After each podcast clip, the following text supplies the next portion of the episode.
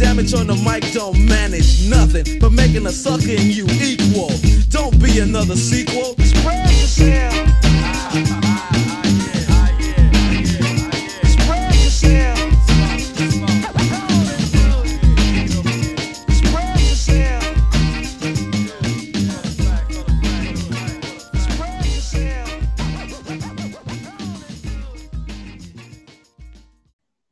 Te digo que llegues temprano, bro. O sea, mira qué horas son. Ey. ¿Ya lo pusiste a grabar? Sí. Bueno, bueno, pues bienvenidos al séptimo Compicast. Estoy aquí con mis compis. ¡Uh! con mi primer compi, André Gracia Villarreal. Di hola. Presidente. José Ángel Sánchez, ¿cómo estás? ¿Qué rollo? Muy bien, ¿qué tal? Mi queridísima compi Brenda Gutiérrez. Hola chicos. Mi queridísima compi Alejandra Cárdenas. Hola, ¿qué onda? Hoy tenemos temas muy interesantes para hablar. El primero de ellos va a ser desastres nucleares. ¿Qué Oh, hay sí. detrás? ¿Qué hay detrás de la radiación nuclear en estos últimos años? También algunas teorías conspirativas, eh, sobre todo algunas que son muy famosas. Y al final, si tienes problemas para socializar, quédate porque te daremos unos tips, te daremos nuestras opiniones sobre cómo socializar con el, con el género opuesto. Vienen 100% del doctor Corazón, Víctor. Claro que sí, ya me he preparado muy bien durante muchos años de fracasos amorosos para, para darle todos mis tips y toda mi experiencia. Ya tiene callo. Muy bien. Víctor es la versión de Hitch mexicano. Pero bueno, Pero- con esto, con esto quiero dar inicio al primer tema porque está muy interesante y ya nos viene comentando desde antes Brenda sobre los desastres nucleares. Brenda, ¿me- me- ¿nos puedes dar una pequeña introducción? Sí, miren, yo la verdad tenía desde hace ya varias semanas ganas de hablar de esto. Entonces, pues ya se nos hizo por fin. Entonces, eh, quiero empezar con un comentario así como que primero informativo para los que no lo conocen. Y es que eh, para medir la intensidad de los desastres, desastres naturales existe una escala. O sea, así como tenemos una escala para medir las tormentas y los terremotos y todo eso, bueno, existe una para medir los desastres nucleares. Entonces, esta escala va del 0 al 7. El 0 obviamente es como que los desastres de menor intensidad y el 7 pues son como que los desastres acá más este, fregones que han ocurrido en, en toda la vida, ¿no? Entonces, nosotros hoy vamos a intentar hablar solamente de los desastres que tuvieron una categoría número 7. Solamente han ocurrido dos en la historia de la humanidad. El primero de ellos es súper famoso y es el de Chernobyl. Y el segundo es uno que es un poquito más reciente, que de hecho es del año 2011, que es el de Fukushima. Entonces, bueno, primero vamos a hablar sobre Chernobyl, que les digo que es como que el más popular. Entonces, el desastre eh, nuclear de Chernobyl ocurrió en el año 86, o sea, ya, ya hace bastantitos este, años, ¿no? Y ocurrió, Para nosotros. bueno, para nosotros sí, ya hace bastantitos años. No, ni siquiera habíamos nacido, ¿cómo que para nosotros? Sí, sí, pero para alguien que nació antes de esa época va a decir, eh, no pase tanto, no seas gacho. Pero alguien que vive en Dark y puede retroceder el tiempo. eh, Bueno, Bueno, bueno, no sí, continúa, sé, continúa. ha- hace, hace bastantitos años, en el 86. Entonces, el desastre ocurrió en el reactor nuclear número 4. O sea, ahí tenían como que varios reactores, ¿no? Y ocurrió esto de la explosión. ¿Por qué ocurre? Bueno, ocurre porque el modelo del reactor que se tenía en, lo que era la Unión Soviética tenía como que unas fallas eh, en el modelo. Entonces, eso con la combinación de fallas desde el factor humano, pues crearon como, eh, eh, originaron este problema que al final pues desató un montón de consecuencias negativas para la humanidad, ¿no? Entonces, lo principal es que pues los reactores eran muy inestables, en especial si tenían una baja potencia. Y pues bueno, debido a esto, eh, se generó una gran capa de radiación que estuvo moviéndose a través de toda la zona de la Unión Soviética y de Europa.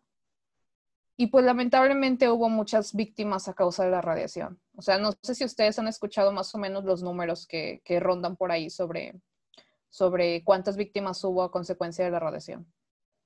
La verdad no, pero oye, tengo una pregunta. ¿Qué tanto se, ale- se aleja o se acerca de la realidad la serie de Chernobyl de HBO? Porque pues está muy buena, ¿no?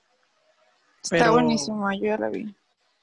Sí, está, está muy padre. Yo también la vi y me gustó mucho. Eh, hay muchos datos que se conservan, eh, o sea, que son verídicos, que se conservan tal cual ocurrieron, pero pues sigue siendo una producción para entretener a la gente, ¿no? O sea, hay personajes que fueron creados con el propósito, pues, de entretener o de simplificar la cantidad de personas que en realidad este, estuvieron trabajando después del desastre nuclear. A lo mejor eran 100 personas y eh, esas 100 las redujeron a una persona para que fuera más fácil de contar la historia. Y como Pero- todos, también yo creo que pusieron a gente más guapa de lo que en verdad Ah, estaba. claro. Sí, yo creo que e- eso es como que clave, ¿no? Siempre ponen a alguien carita para que pegue la serie. Aquí está el, el- el doctor científico principal, Brad Pitt, A mí me iban, Tom Cruise, no, pues sí. Timothy a mí me Chalamet. iban a hablar ahí. Y en realidad era un güey sí. gordo pelón. Me iban a Pues hablar para ser el extra que se quemaba, bro. Pero bueno. Oh, qué feo. Pero bueno, regresando al comentario de la cantidad de, de personas que sufrieron, o sea, después de la explosión, pues se, se supone el número está rondando entre 30 a 50 víctimas directas, pero en realidad la Organización Mundial de la Salud ha reportado en los últimos años una cifra de 4.000 personas durante los primeros 10 años después de que ocurrió la explosión. O sea, es un número muy grande y para, para que haya ocurrido un desastre y todavía 10 años después estamos sufriendo de esas consecuencias, pues obviamente estuvo súper matón eso de la explosión, ¿no? Chale, ninguno sin superpoderes. Ya sé, eso, es- eso es lo peor de todo. Oye, sí, José, explícanos por qué, o sea, explícale a los niños, o sea, obviamente yo ya sé, ¿por qué si, si con la radiación no nos da poderes? Digo, ¿por qué no le da poderes a los niños? Eh, porque en vez de darte, efectivamente lo que hace es quitarte la radiación nuclear, porque hay dos tipos de radiación, ¿no? La radiación electromagnética y la nuclear. La radiación nuclear lo que te hace realmente es, te separa tus átomos, por así decirlo, entonces te va destruyendo desde dentro y no es como que, no te está dando nada, en, en todo caso estás perdiendo. Entonces esto causa pues enfermedades muy feas. Y un comentario que quiero, un comentario que quiero hacer, que muchos se quejan de que te ponen la pistolita del, del láser para ver la radiación eh, que traes. O sea, vaya, la- el termómetro de pistola no te está eh, matando las neuronas, no te va a borrar ese amargo recuerdo. Es, sí es, es infrarrojo, ¿no? Es como... Ajá, ese lo que hace es medir la radiación que tú generas, ¿sale? Ah, ok. Pero, Pero, pero cuando no tiene nada que ver con lavar cerebro, sí. es. Pues es lo que decías tú, ¿no, José? Que hay diferentes tipos de radiación, o sea, uno, Hay dos, de hecho, ajá. uno Es- este que saca del calor, ¿no? O algo así. Ma- más o menos. O sea, una es la radiación electromagnética, que es la que estamos más acostumbrados, que esta ronda desde los rayos X, la luz visible, hasta el Wi-Fi. Esa es una. Eso es a base de ondas. La otra es la radiación nuclear específicamente. Esta es la que genera calor porque al momento de que tú divides el, el átomo, este genera energía y suelta neutrones que a su vez dividen más cosas que siguen generando energía, generan calor, etcétera, etcétera, etcétera. O sea, se vuelve como un ciclo. Se hace una reacción en cadena. Así ya, es. pues, o sea, yo otra cosa de que, que estuve leyendo y que cosas que ya había escuchado también es que las principales este, enfermedades que se desarrollaron después de la exposición a la, a la radiación, pues son los diferentes tipos de cáncer, ¿no? O sea, y el, y el más común o el que más este, se presentó fue el cáncer de tiroides, o sea, en especial en niños y adolescentes. No sé por qué pega más para alguien que es más joven, no sé si alguno de ustedes sabe.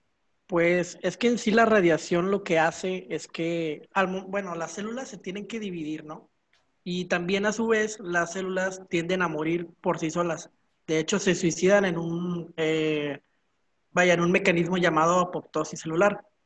Entonces, cuando llega la radiación, eh, modifica la estructura del ADN, puede corromper uno que otro, este, hebra del ADN, ¿sabes? Que la célula, una, pierde su capacidad para autodestruirse, o sea, para morir. Y eso es lo que te genera el cáncer, porque la célula se sigue dividiendo de una manera incorrecta, nunca decide morir, se divide, se divide, y esas células lo que hacen es consumir nutrientes que, que tú utilizarías para, para, para tus células sanas. Ajá. Oye, y ya que, ya que dices eso, tengo una pregunta. Ah, o sea, quiero ver como que cuál es tu punto de vista desde el lado médico. Porque se supone, o sea, obviamente ya pasaron muchos años, ¿no? Desde que ocurrió la, la explosión. Y pues el sarcófago que cubre eh, la zona que, que tiene la radiación, eh, pues también fue cambiado hace un par de años, ¿no?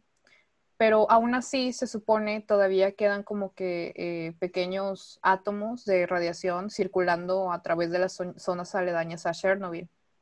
Y se supone hay 5 millones de personas que todavía viven en zonas que pues están eh, infectadas, ahí en Bielorrusia, Rusia, Ucrania, etcétera, etcétera, ¿no? Pero, o sea, ¿tú qué opinas de eso? O sea, ¿tú crees que es seguro que aunque la gente simplemente reciba dosis pequeñas de radiación, eh, siga viviendo en, en esas zonas? ¿O, o Pues, crees que podría como que causar efectos si se quedan muchísimos años o algo así? Pues en teoría sí te podría causar efectos adversos dependiendo de la cantidad de radiación que haya. Porque, por ejemplo, nosotros nos podemos radiar al momento de hacernos una radiografía, una tomografía computarizada, porque pues funciona a, base de radiación. Pero, por ejemplo, cuando ya sobre niveles de radiación, lo que pasa es de que, como te digo, la célula pierde su capacidad para morir o no se divide bien, porque también muchas mujeres embarazadas nacían sus hijos a veces con, con dedos extra, este, un brazo extra, una pierna extra. ¿Por qué? Porque no se dividían bien las células fetales cuando el, el bebé todavía se estaba este, creando. Ajá. Y, o sea, la radiación los afectó de esa manera, que la modificó el ADN de las células a tal punto que, que no se dividieron bien y crearon una pierna extra, crearon un dedo Ay, extra, no, etcétera. pobres. Por eso también eh, muchas especies aledañas a Chernobyl este, cambiaron también su, su composición este, y se volvieron especies nuevas. No como el Ah. sapo de mil ojos de los Simpson, ¿verdad? Pero cambiaron tal vez el color. de Oye, oye, oye, eran, la forma. Yo, yo también tengo una duda. O sea, hace ya tiempo mi, mi primo tuvo, tuvo un hijo y el niño nació con, con dedos de más, o sea, en, en los pies. Un dedo en cada, en cada pie de más. O sea, tenía seis dedos en cada pie. ¿Eso tiene que ver algo con, con radiación o, o por qué pasa este tipo de cosas? Porque no se ve Mm, feo el dedo, o sea, se ve como si, si estuviera diseñado para estar ahí. Mira, hay muchas cosas que pueden hacer que una célula se divida mal, no solamente es la radiación.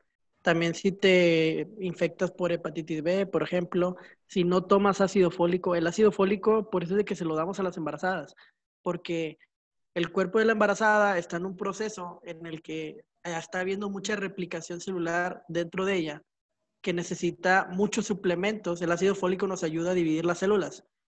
Entonces, si tú no tomas ácido fólico, te quedas sin, sin ese sustrato que tenemos normalmente en el cuerpo y pues las células no se dividen bien. O sea, empieza a faltar ese sustrato y lo resiente el, el feto. ¿Me explico? Pero, pero antes de que existiera eso, o sea, que ahorita ya está el consciente la- las, las personas que tienen que tomar eso, ¿seguían pasando todo este tipo de mutaciones o, o es algo que se ha presentado más en los últimos años? Pues según yo ha pasado desde mucho tiempo. O sea, hay literatura de, desde el siglo pasado o antepasado donde ya había casos así donde nacían a veces con un gemelo, este, le llamamos un gemelo parásito, eh, los típicos siameses que están unidos, etcétera. O sea, podemos, podemos decir que la radiación, o sea, sí generó un aumento en el número de casos, pero que no es la única causa. Exacto. Ok. Buen comentario. Oigan, eh, yo les iba a preguntar otra cosa. Ah, ¿qué opinan? Es que me quedé pensando en eso, porque pues ahorita ya mencionamos como que algunas de las eh, consecuencias que tuvo en el organismo de las personas, ¿no? De las especies.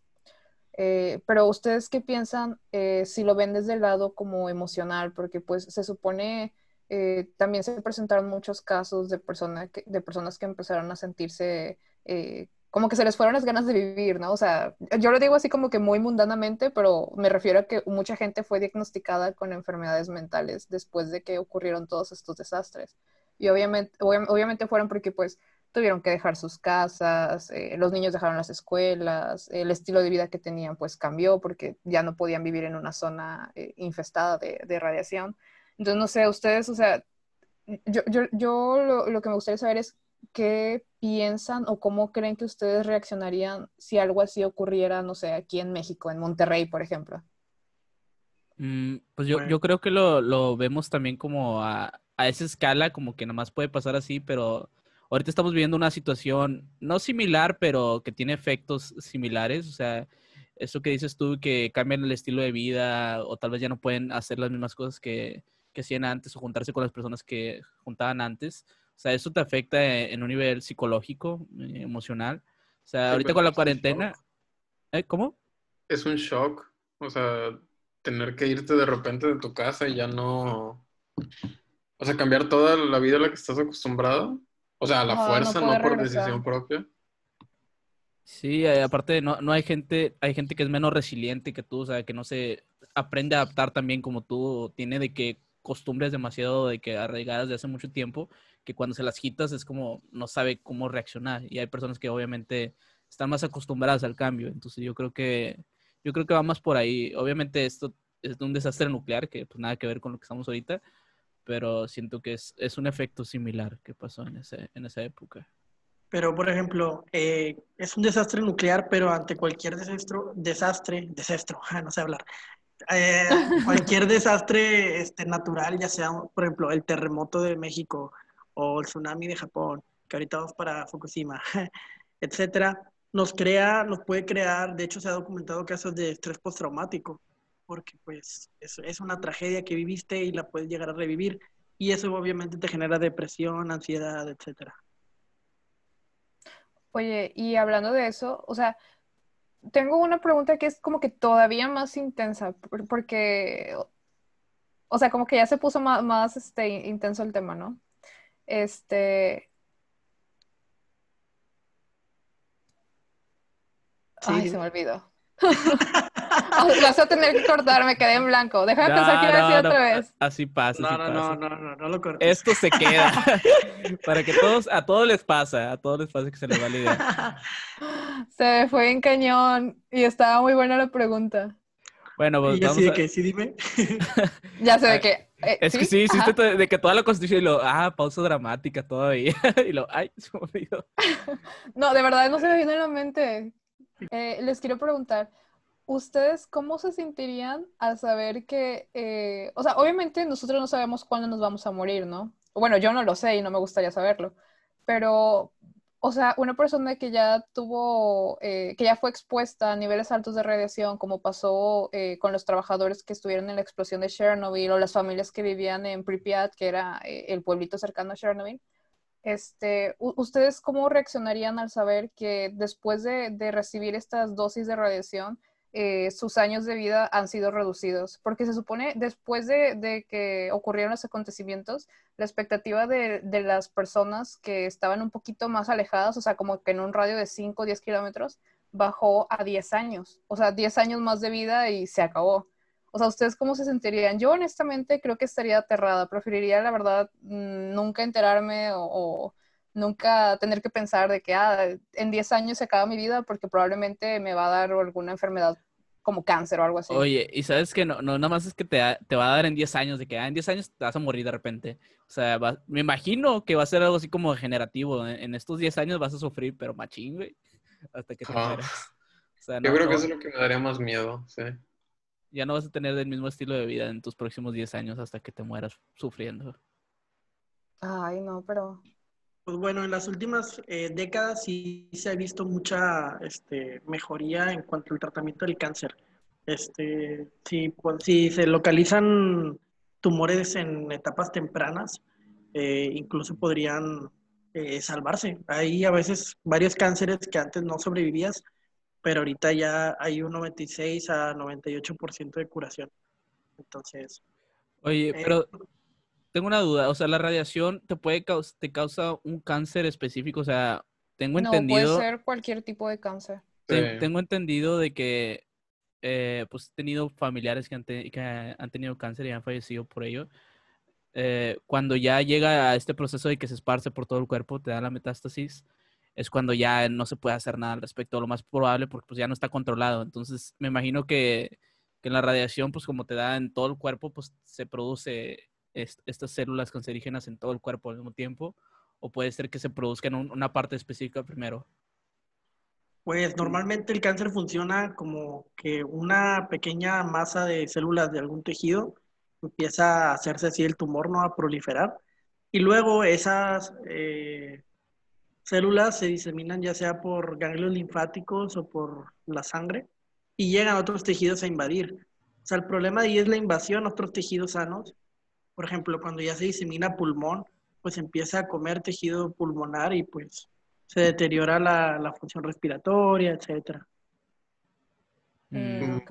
Bueno, yo complementando de tu pregunta, André, de la radiación, no es tal cual, o sea, la radiación tal cual no te causa cáncer y no te causa un cáncer específico, pero sí deja las condiciones para, pues, como dice Víctor, cualquier tipo de cáncer prolifere. O sea, te daña el cuerpo a tal manera que pues realmente cualquier cosa te podría pasar. Por ejemplo, un efecto similar lo hace la nicotina del tabaco. La gente que fuma eh, tiene riesgo de, padecer cualquier tipo de cáncer, ya sea mujeres mama, cervix, etcétera, y hombres también próstata, pulmón, etcétera. Entonces, eh, y la gente lo usa como si nada. Saben que se podrían morir. Hay, hay una foto de un ratón ahí muerto, abierto. Eh, no hay pedo. No, no, no creo que me pase. Guácala. No soy ratón, no sé por qué ponen eso. Pero sí, la nicotina hace algo similar, pero, o sea, no es el mismo efecto, pero, pero pues provoca lo mismo y la gente lo usa. Oye, Entonces- Brenda, pues ya, ya yo creo que ya es, ya es momento que nos cuentes la, la historia de Godzilla, de, de lo que pasó allá en Fukushima. Entonces ya te doy palabra para que empieces a contar allá lo que pasó, la diferencia. Ah, sí, de hecho, eh, algo que quiero recalcar, es, ahorita que dices la diferencia, es que, como ya les había dicho al inicio, se supone los dos desastres son de categoría 7, pero no se compara uno con el otro. O sea, son de nivel 7 por la cantidad de radiación que, que se esparció, ¿no? Pero las consecuencias fueron completamente distintas. Y obviamente, obviamente eh, pues tiene mucho que ver que uno de los accidentes ocurrió ya hace un montón de años, ¿no? O sea, la gente no estaba tan preparada como está ahorita. A lo mejor desde el lado de, de los médicos, como estaba diciendo Vic, pues a lo mejor ahorita ya hay más formas de tratar el cáncer y lo que sea. Pero a mí me sorprende mucho eso, ¿eh? que los dos este, desastres tienen la misma ca- categoría y sin embargo, pues las consecuencias no son tan graves en este segundo accidente. Entonces, pues bueno, ya, ya les este, platiqué eso, pero ni les he dicho cuándo pasó ni nada, ¿no? Entonces, este accidente ocurrió en marzo del 2011. Creo que nosotros estábamos como en qué, secundaria o algo así. Tercera de secundaria. Y yo me acuerdo de eso. Sí, por ahí, por ahí más o menos. Y, este no fue por un error humano. O bueno, o sea, no, no fue por un error humano, sí, no fue por un Fue error un humano, pero tsunami, ¿no? Fue una Fue un circunstancia sí, de la naturaleza. sí tiene algo que ver que se supone, por ahí la gente menciona que hubo, eh, o sea, que el diseño estaba preparado para resistir eh, cierta capacidad y ciertas eh, alteraciones, pero que no estaba, el diseño no estaba contemplado para un, un des- o sea, para aguantar los estragos de un desastre natural de mayor potencia. Entonces, a lo mejor no directamente tuvo que ver la influencia del ser humano, pero pues por ahí a lo mejor se, a alguien se le pasó un dato, una cifra, puso mal el punto, no sé. Espero Sí, que no lo hagan, que lo hayan despedido. Me voy a quedar pensando, ¿quién dijo vamos a poner una planta nuclear aquí, en la playita? Nos va a quedar con ganas. Oye, pues. Eh, No sé, digo, no, no soy física nuclear, pero yo quiero pensar que había una justificación Mm. verdadera como para que hicieran eso, ¿no? Mira, la Como verdad, yo no he gente, investigado, yo no he investigado de que bien de que cómo funcionan las plantas nucleares, pero tengo entendido que hicieron eso, no me acuerdo dónde lo leí o dónde lo vi, que es como un método de enfriamiento natural de- de- del reactor nuclear, o sea, usando, usando el agua del, del mar o algo así. Sí, pues el agua se usa como refrigerante en, en ese tipo de reactores nucleares, que es el más común que existe. Sí, según, según yo sí era por eso. Sí tiene sentido, tiene sentido, pero creo que no lo dijeron, ah, pues Este No es el pro, bien. pero no vieron el contra. Sí, es que se supone, o sea, se supone la planeación de la planta nuclear, eh, pues, o sea, para planearla tomaron en cuenta el registro de los desastres naturales de los últimos años. Pero pues el tsunami que le pegó a Japón en el 2011 se supone fue como que un caso excepcional, se podría decir. O sea, no tenían como que medido eh, que algo así fuera a pasar, ¿no? O sea, no, obviamente no lo podían saber y no tenían registro de algo similar. Entonces, por eso les digo que eh, se planeó que la planta aguantara cierta capacidad en cuanto a la maquinaria, en cuanto al sistema. Y pues obviamente llega este tsunami y pues les dijo, no, ¿sabes qué? Yo soy más fuerte, no se puede. ¿Sabes? Creo que hasta cierto punto sí estaban preparados porque tenían, según yo, tenían varias capas de rompeolas, pero pues el tsunami fue más de lo que calcularon que podría pasar alguna vez. Ajá, o sea, como que este, dijeron, ah, sí, puede que pase un tsunami, pero, o sea, nunca imaginaron que fuera algo como lo que ocurrió en ese año, ¿no? Sí, Entonces- esas piedritas se arman. Como Ajá, el, pa- entonces- el país del anime donde pasan las cosas más fantásticas, no pensaron que iba a poder pasar algo así. O sea, Ya eh, sé, oye. Y, y- y ¿sabes qué, qué es este todavía más triste? Que pues Japón sufrió lo de las dos bombas, ¿no? Entonces su pueblo ya había estado expuesto a pues a radiación. O sea, Los y- bien radiados, vaya. Ajá, se me hace súper feo el hecho de que les volvió a, a ocurrir un accidente como ese. Y no es el único reportado, ¿eh? Se supone Japón es el país que tiene más este, casos reportados de accidentes nucleares. Tiene tres, pero solamente uno de ellos pues es categoría 7. ¿Y si renta tener de que energía nuclear en tu país? O... Mira, ese es un debate muy bueno porque tiene sus ventajas y desventajas. De, la ventaja de la energía nuclear es que de relativamente poco material, por ejemplo, de un, no sé, voy a dar números al azar porque no me acuerdo exactamente los datos, de un kilogramo de uranio, No, no, no, yo el- leí que aquí... eh, que es el, que es el metal que se usa más popular también, produce lo equivalente a, no sé, por poner un número, 10.000 toneladas de... ¿Cómo se llama esta cosa que queman? ¿Petróleo? ¿Carbón? No, carbón, ajá, que carbón. Genera lo equivalente. Entonces, eh, por eso que es mucho más limpio. Sin embargo, tienes el problema, claro, de los problemas nucleares, de que si te explota, pues vale que eso. Pero también Pues generan... de hecho la energía nuclear es, la ener- es de las energías más seguras. ¿En O sea, es, o sea, es, segura. o sea, hay muchos factores. Es de las energías más seguras. O sea, los dos desastres que han ocurrido no han sido por un fallo en la dinámica de, de la... O sea, ha sido por error humano en Chernobyl y por un desastre natural, no por un fallo en el mecanismo de la en sí del reactor, ¿sabes? O sea, es segura, nada más que pues no estaba en las Pues condiciones más o menos. O sea, se supone ya se con- comprobó en, en Chernobyl que el, el diseño del tipo de reactor que, que tenían ahí en la Unión Ah, sí, Soviética o sea, tenía unos desperfectos que- y era un poco inestable. Exacto, o sea, era, o sea, no fue un fallo en, en, en la función del reactor, fue un fallo en que no le pusieron los ma- materiales adecuados por codos. Entonces, pues fue un error humano, no fue un error en sí de la, de, de- del mecanismo de, de- pues cómo funciona la energía nuclear. Entonces, Ah, si desde un principio hubieran puesto todo bien, no hubiera, no hubiera explotado.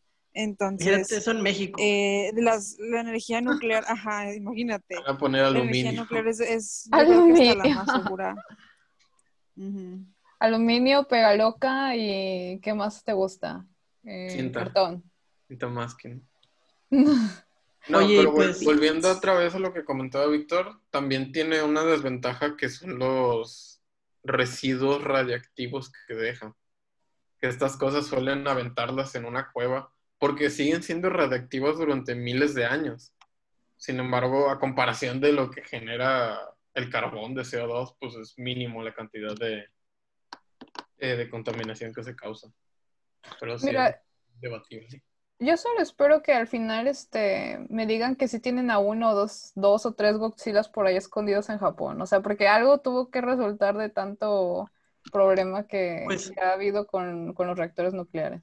Mucha que gente cree que mucha gente cree que esto fue un ataque terrorista, o, o sea, allí en Chernobyl, que no fue algo, un error humano, como dice Alex, sino que alguien lo provocó. Y creo que con eso podríamos hablar sobre algunas teorías conspirativas. La primera teoría conspirativa de la que yo quería platicar era sobre el, caso Tuskegee. No sé si lo haya pronunciado bien, pero bueno, el punto es que una de las teorías conspirativas en 1932 era que el gobierno estaba eh, inyectando una enfermedad a, las, a una comunidad afroamericana del estado de Alabama. Este, y pues fue muy conocido ese caso. De hecho, a partir de ese caso eh, se vieron las bases para la bioética. Básicamente lo que estaba haciendo el gobierno es que querían ver hasta dónde podía progresar, cómo progresaba la enfermedad de la sífilis, cuando en ese tiempo todavía no, no había este, la cura. Entonces lo que hicieron fue que agarraron una comunidad de, de negros y les inyectaron la sífilis, le dijeron que, la- que se le iban a curar, pero en realidad le estaban metiendo pues puro placebo, o sea, pura agua destilada, pura agua de cuenta, te inyectaban agua en vez de, del Puros, tratamiento. puros Eminems. O sea, es como si en estos tiempos te dije, te inyectaran el COVID, bro, y dijeran, sí, te vamos a curar, pero pues no te daban nada, ¿sabes? Y Oye, pues, en- Entonces, entonces, este, ah, o sea, la gente pensaba que era una teoría conspirativa, pero luego ya después se descubrió que en realidad fue cierto. Ok. Exacto, o sea, como que el gobierno obviamente trató de, de tapar todo esto, no querían que se enteraran, pero ah, pues al final la verdad salió a la luz y a partir de ahí pues empezaron a ver este, campañas de bioética, se empezó a regular ese aspecto en cuanto a la investigación científica y, y pues sí, o sea, se me hace algo muy, pues sí, muy malo. Eh, ¿cómo es de que en ese tiempo pues hasta lo podían ver normal? No, no decían que no era éticamente correcto experimentar con un humano, este, solamente porque eran negros, bro. Entonces, por eso yo creo que las, la, todas las marchas estas por George Floyd son, son a base de, no son de ahorita, vaya, son como O sea, se viene se arrastrando desde hace varios Ajá. años. Es algo que se ha ido acumulando desde hace mucho tiempo y un día explota esa, esa rabia, ese coraje y, y, pues hace, se manifiestan, vaya. Y también es como un ejemplo de, o sea, cómo la, en esa época la segregación está tan, tan cabrona. que- y lo veía normal la gente, o sea, no lo veía, obviamente no todos, pero no era así como que algo raro que pasara, que, que trataran diferente a, a las personas afroamericanas. Y, y ahorita lo vemos así como es algo inhumano, es algo como, ¿cómo puede ser posible que alguien pueda hacerle eso a esas personas? Y eso, pues, eso es un buen ejemplo de que pues, ha progresado todo eso, los ideales de las personas. Oye, y eso es como, o sea, tienes- hay que pensar también que no fue como que pasó eso y ya eh, captaron, no, o sea, tuvieron que seguir aguantando toda la opresión de, de la raza blanca en Estados Unidos. O sea, la verdad es que la raza negra en Estados Unidos ha sido una raza muy marginada. Eh, yo creo que igual que los mexicanos, etcétera. Entonces, pues sí, Pues- esa es una, es una teoría conspirativa que se volvió realidad. Pues qué triste. O sea, qué triste porque, eh, o sea, cuando decimos teoría conspirativa, pues yo, yo, ah, no sé, a veces lo encuentro como chistoso, lo encuentro como que con cierto misterio, ¿sabes? Porque Sí, obviamente existe, el- ajá, existe la duda de, que, de si es cierto o no, ¿verdad? Y pues ya cada quien se hace una, una opinión sobre, eh, sobre si es cierto o no es cierto. Pero pues qué triste que en este caso resultó ser cierto. O sea, que creo que debió haber sido muy impactante cuando por fin se, se descubrió que en realidad sí estaban haciendo esos experimentos y dejó de ser un juego, ¿no? Porque te digo, a lo mejor había gente que lo veía como, como un juego, o sea, tristemente, no sé. Y al final resultó pues que sí era, ¿no? O sea, qué, qué shock, qué impacto darse cuenta que al final pues sí sucedió. Es como si yo experimentara con la perrita de José eh, y le Ya dejen a morir, siempre la mencionamos en todos los podcasts. ya sé. Es la Eh, estrella del podcast. Merece ser experimentado. Ay, la pobrecita la raparon. Necesitamos Ah. poner una antena de 5G. Eh, ah. Oye, de, de hecho sí, es- es- como dice Brenda, o sea, muchas veces escuchamos la, la, la frase teorías conspirativas y lo, lo asociamos de volada con esto de que videos de Dross y cosas así, con ruiditos acá de expedientes Sí. secretos X. Y, y una muy famosa que, que está ahorita es lo de 5G, lo que dijiste tú, Víctor, de que la, la gente piensa que el 5G te está matando y está creando estas enfermedades que nada que ver. ¿Qué pi- ¿Es posible que el piensas al 5G te mate? No, yo acá, ¿verdad? Siendo médico diciendo eso. ah. eh, ya sé. No estaba, no sé si, a ver, les voy a preguntar porque no recuerdo bien si lo del líquido de las rodillas estaba relacionado con eso mismo o eran dos teorías diferentes. Eran dos O sea, teorías diferentes. Son Hay Ah, gente que le gusta conectarlas, nada más por... Para Hay gente que cree que nos más hacemos ricos con... conspirativamente. Para hacer algo más ridículo todavía, funcionaron las dos cosas. Eh, pero ¿saben qué? Volviendo a, lo de- a la teoría conspirativa del 5G. Ajá. O sea, suena muy gracioso y, y tú ves un chorro de memes y, y pues así pasa, ¿no? Con, con este tipo de cosas. Tú lo ves gracioso, pero hay gente que de verdad, o sea, lo cree con todo su ser y están 100% seguros. De que es A mí me verdad. pasó, ajá, y me pasó que yo escribí algo en Twitter burlándome un poco de eso, como para mí, ¿no? No, sin afán de criticar a nadie. Y tiempo después, Claro, ok. Claro, diciendo, maldito Chairo, o sea... Para mi propia No, diversión, de que, ay, qué después. gracioso. a- a- vi que alguien me contestó, de que yo me acuerdo que yo escribí algo, ya, ¿cómo es posible que haya gente que relacione el 5G con el coronavirus? O sea, no tiene nada que ver. Y hubo alguien que me escribió un pequeño, un parrafito, eh, diciendo, no, es que la gente cree eso porque hay pruebas que demuestran que en las zonas de 5G han caído parvadas de, de pájaros muertos y no sé qué y hay una relación que, no sé, que todos deberían ver, ¿no? No sé, o sea, alguien que de verdad se lo creía. Y sí me quedé así como que ¿Pero de dónde era? O sea, ¿era mexicano o...? era alemán. Ah, Es que lo Se dan cuenta que nada más los, los mexicanos somos Nada más los mexicanos. No, nada más nosotros estamos mensos, hay mensos en todos lados. Sí, no, no es algo de, de nacionalidad. Pues mira, o sea, ahorita que José mencionó eso del coronavirus, yo, yo me quedo pensando porque, o sea, se supone que cuando inició la pandemia todo el mundo andaba de que no, sí, hay que cuidarnos, bla, bla, bla. Y luego a alguien se le ocurrió poner en redes sociales que era una, eh, una conspiración del gobierno y que en realidad la cura sí existía y que era para matar a los viejitos y no sé qué. Y a partir de ahí, pues ya, todo se echó de cabeza. Ahora hay un grupo de personas que, que siguen esa teoría y pues obviamente ya, ya entró en la categoría de teorías conspirativas y es lo que más me sorprende, o sea, que ahorita es muchísimo más fácil este convencer a un grupo de personas de que crean algo y, no necesitas de que tantos fundamentos, puedes mandarle una imagen de Piorín por WhatsApp que diga que el coronavirus es, es, es falso y te lo van a creer. Oye, pues de, de hecho, o sea, creemos que, ah, es que hay mucha gente muy ignorante. La verdad, el grupo de personas que, que creen todas estas teorías, de, o sea, que está del otro lado, como lo del COVID, que pues, teoría conspirativa, eh, o lo de la Tierra es plana, o que las vacunas no sirven, o el 5G, la verdad no son tanta gente en comparación con toda la gente que sí sabe la realidad o sí entiende, no están idiotas. Pero este tipo de gente... le estás que- diciendo idiotas a casi la mitad de la población mexicana. No, no, no, o sea, parece que es la mitad, pero son como coyotes, o sea, puede que haya todos dos ustedes, per- André hay que- Gracia hay dos personas, hay dos personas que, que están hablando de este tema, pero son como si fueran 50 porque no se callan, o sea, como lo que dice José, una persona le puso un párrafo así como si fuera una explicación súper certera, pero en realidad estás diciendo tonterías, güey.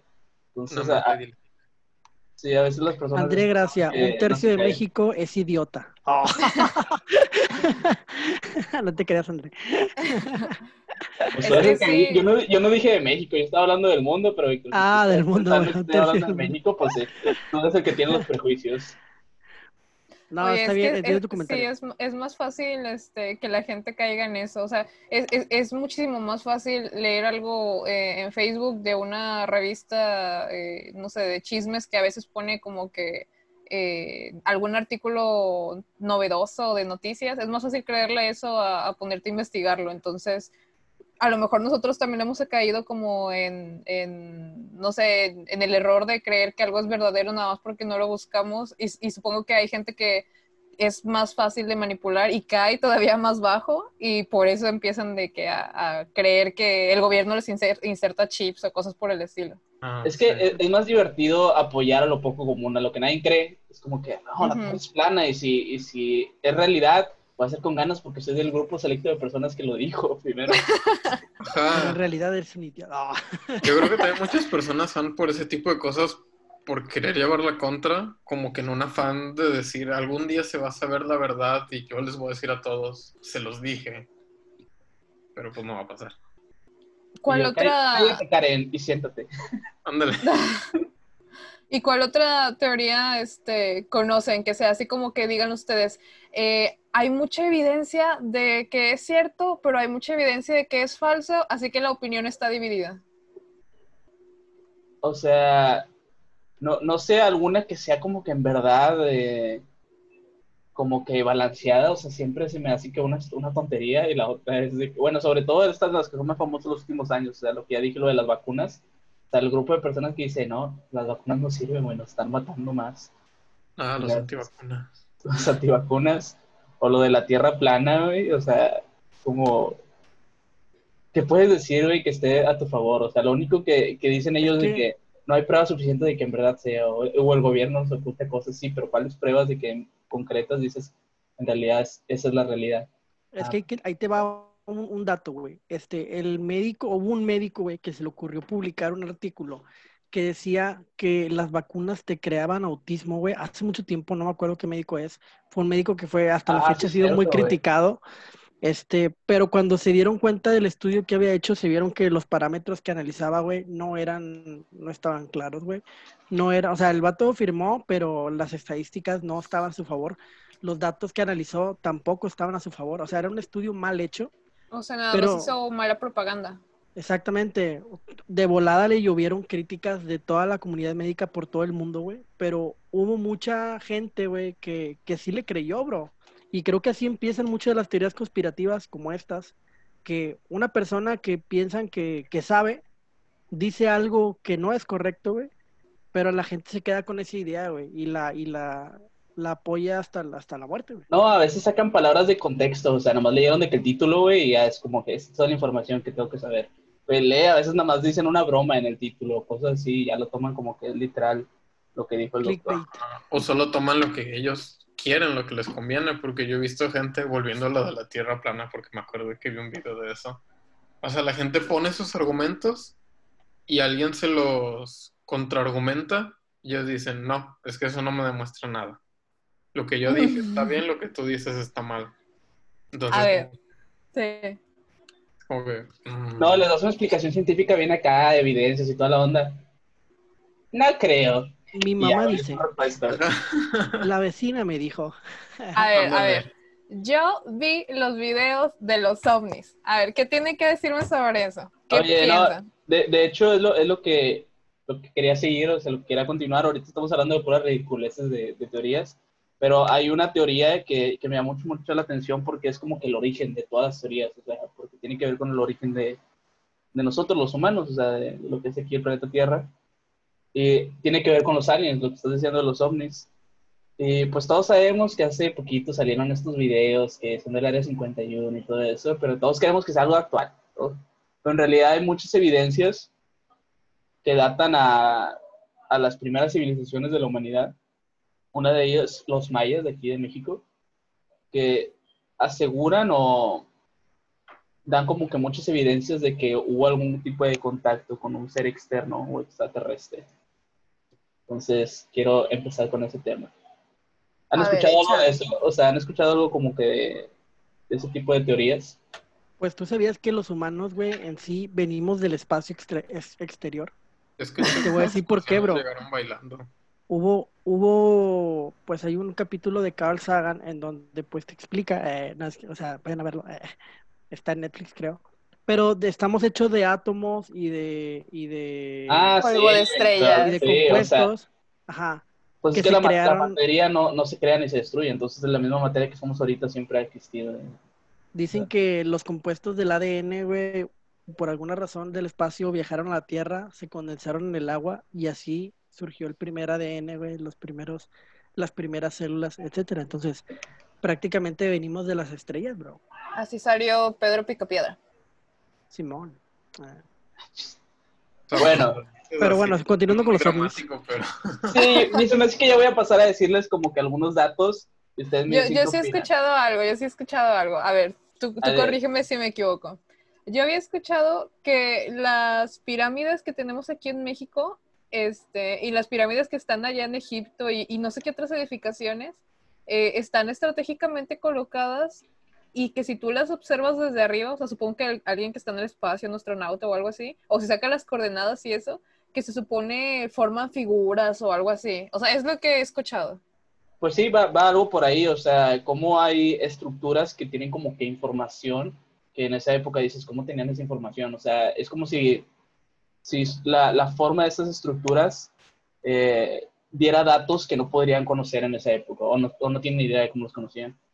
Y pues, eh, primero voy a empezar con, hay muchos de este tipo de estructuras, está, como dices tú, las pirámides que están aquí de los mayas, las pirámides de, de Egipto, de, de Giza, eh, todas estas, hay muchos templos, bueno, no son como templos, son como instalaciones de estas piedras que están elevadas hacia el cielo, que es como la, la que está en Stonehenge. Eh, las cabezas de Pascua también, las, las de la Ah, isla ok, de sí. Pascua. Eh, también dicen que las, las cabezas olmecas tienen de qué tipo de simbología, pero voy a especificarme más como del lado de las pirámides, porque yo creo que es lo más como, lo que más me llamó la atención los datos que había. Antes Por- de que prosigas, nada más quiero decir eh, que yo había leído un dato. eh, la verdad, mi fuente es una publicación de Facebook, eh, pero creo que los babilónicos y los aztecas, creo, siendo dos culturas que se desarrollaron por separado, dicen que habían dibujado la misma imagen de Dios, estando pues en completo... com- En polos opuestos. ok. polos opuestos, ajá. No sé, Mm. bu- bueno, quiero que continúes con tu está- ¿Dijiste de los aztecas y quiénes? y los babilónicos. No me acuerdo bien si son esos dos. La, la gente me puede corregir, pero fue un post de Facebook y ya no encontré. Pero bueno, me acuerdo haberlo leído. Bueno, eh, pues eso, eso tiene mucho, mucho sentido, porque sí hay como que similitudes que dices, parece como si estas culturas se hubieran comunicado, que estaban en partes diferentes del mundo antes de que, eh, miles de años antes de que se descubriera América por parte de Europa, o sea, por Cristóbal Colón. Entonces, voy a empezar con, con los mayas. Pues muchos hemos escuchado de que las teorías conspirativas, porque desde los mismos mayas han salido varias, sea, y es por este, este documento que se llama el Código de Dresde, que es lo que conocemos nosotros como el almanaque astronómico o el calendario maya. Y es- Ah, este, sí. este códice es uno de cuatro códices que, que se han encontrado en los mayas, tal vez hubo muchos más, pero es como que la información que pudieron rescatar. Y se llama Dresde porque está en Alemania. Este, este código, este códice data del siglo 11 o 12, por ahí es como que lo que se ha investigado. Y pues hay, hay, hay demasiadas cosas que, que hablan sobre, o sea, como dice, es un almanaque astronómico, o sea, simula todos los, los acontecimientos astronómicos que van a pasar, de que eclipses, todo, ya lo hemos escuchado todos aquí en México, que dicen que se va a acabar el mundo. Eh, también este calendario tiene mucha relación con, no el círculo de, o sea, bueno, la traslación de, de la Tierra, o sea, los días que tarda la Tierra, sino está como, ¿cómo se dice esto? Coincide con, los, con la información de Marte, o sea, como si estuviera hecho para, para medir todos estos acontecimientos a través de Marte, o sea, sabe cuántos días tarda Marte en dar una vuelta completa al Sol y todo eso.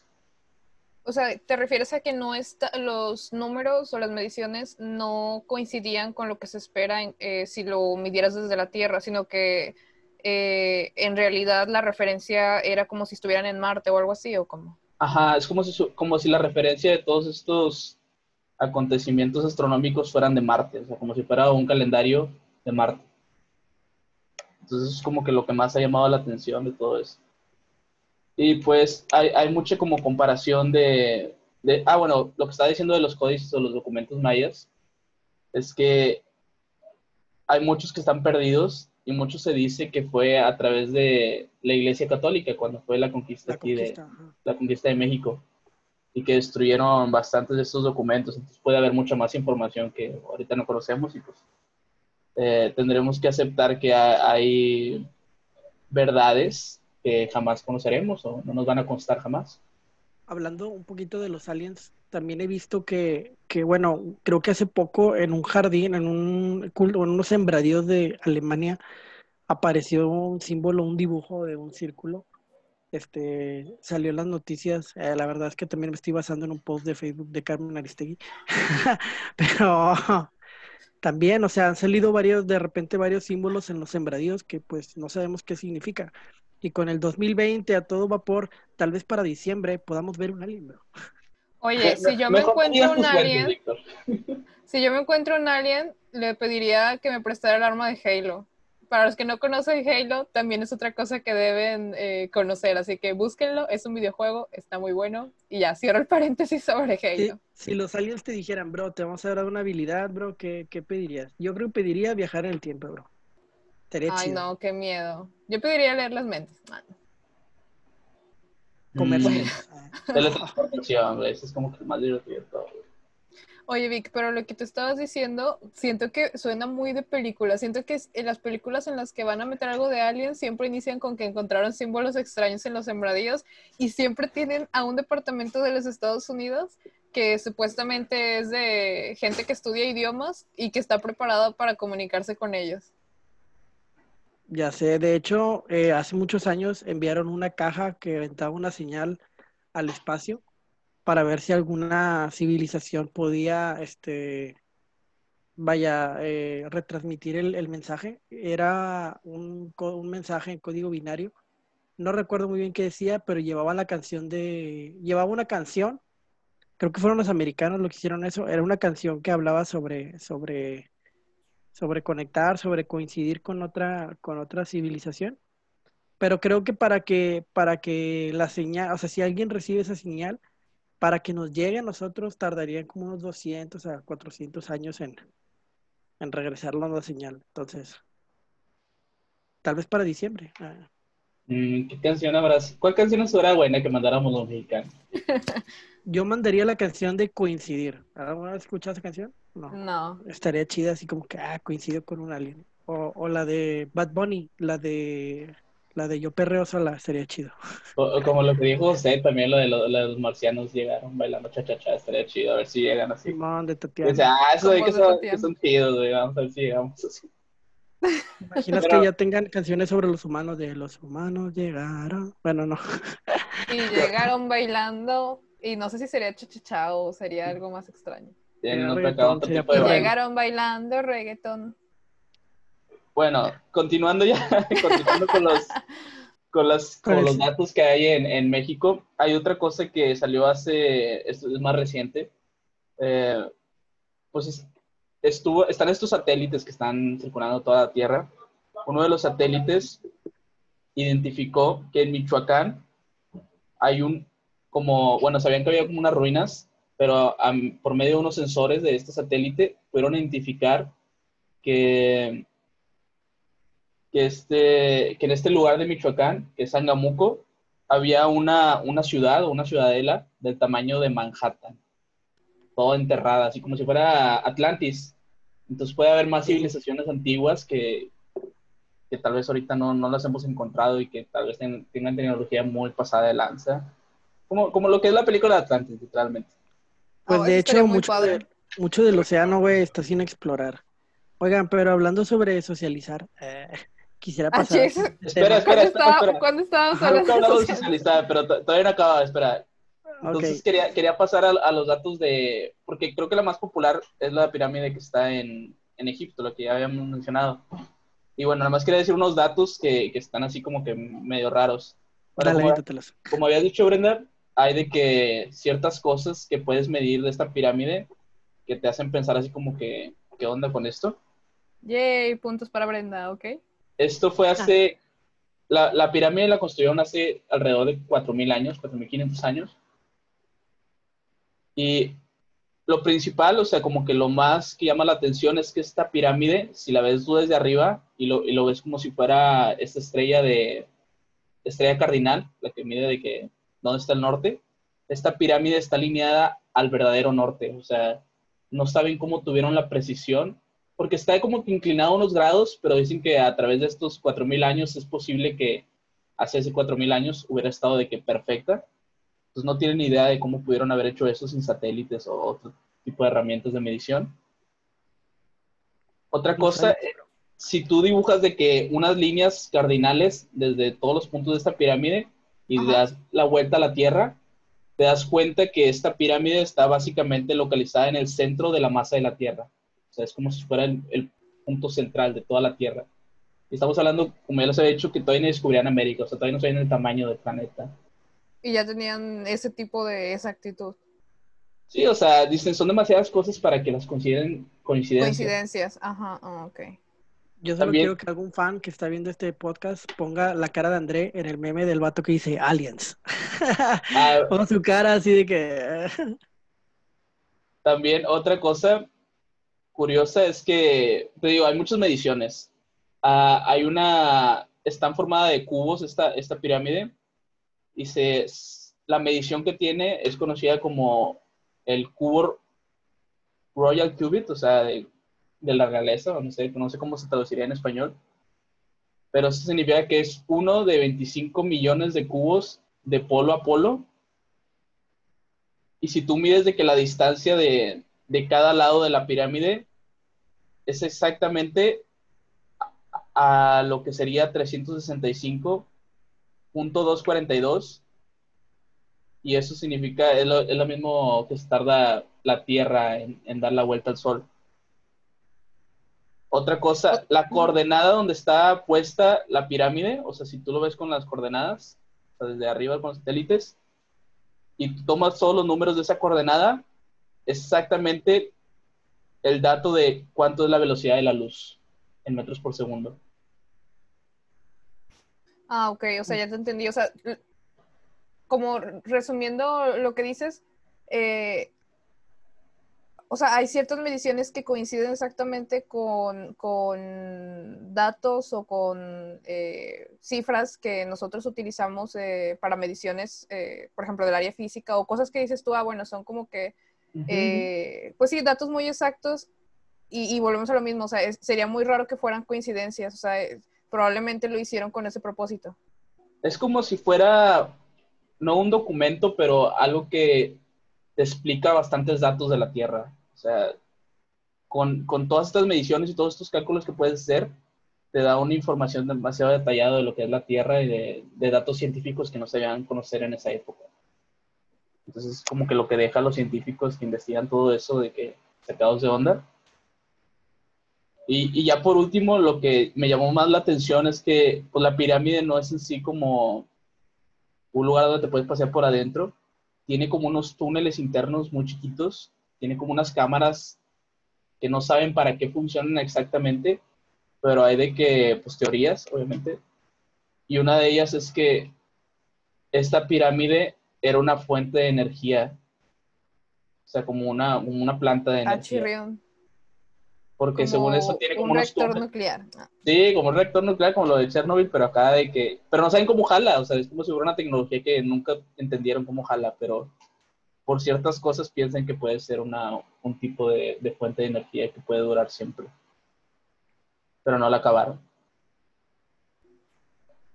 Bueno, pues ahora sí, después de los datos de André, eh, quisiera ahora sí pasar al siguiente tema, que es un tema que quería hablar desde ya rato. Eh, Te comían las que- ansias. Yo sé que hace unos dos o tres podcasts hablamos sobre relaciones tóxicas y ahora quisimos hablar sobre cómo socializar con el, con el, con el, vaya, con el sexo opuesto. Este, la verdad es que no soy un experto, pero les puedo decir que durante mi vida eh, no te hagas, Víctor, eres el Eh, doctor corazón. Y que, O sea, tienes un no es- de libros de eso. no es como que, como que sea un experto, pero digamos que en mi pasado cometí muchos errores y aprendí qué es lo que debes de hacer y qué es lo que no debes de hacer. Yo creo que es más importante lo que no debes de hacer que lo que debes de hacer, porque lo que debes de hacer es tratar de ser natural, eh, Ser tú mismo. Ajá.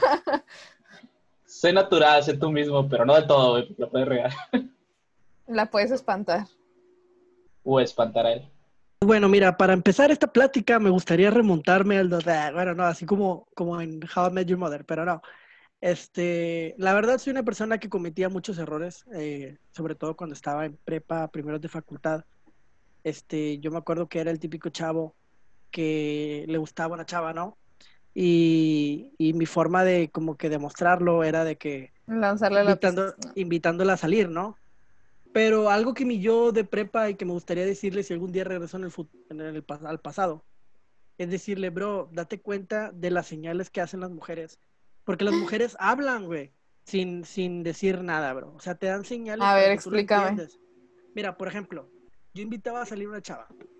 Y la chava me decía, no me decía que no, porque las chavas son buena onda, güey. No quieren, no quieren verse mamonas. Quieren, quieren como que quedar bien.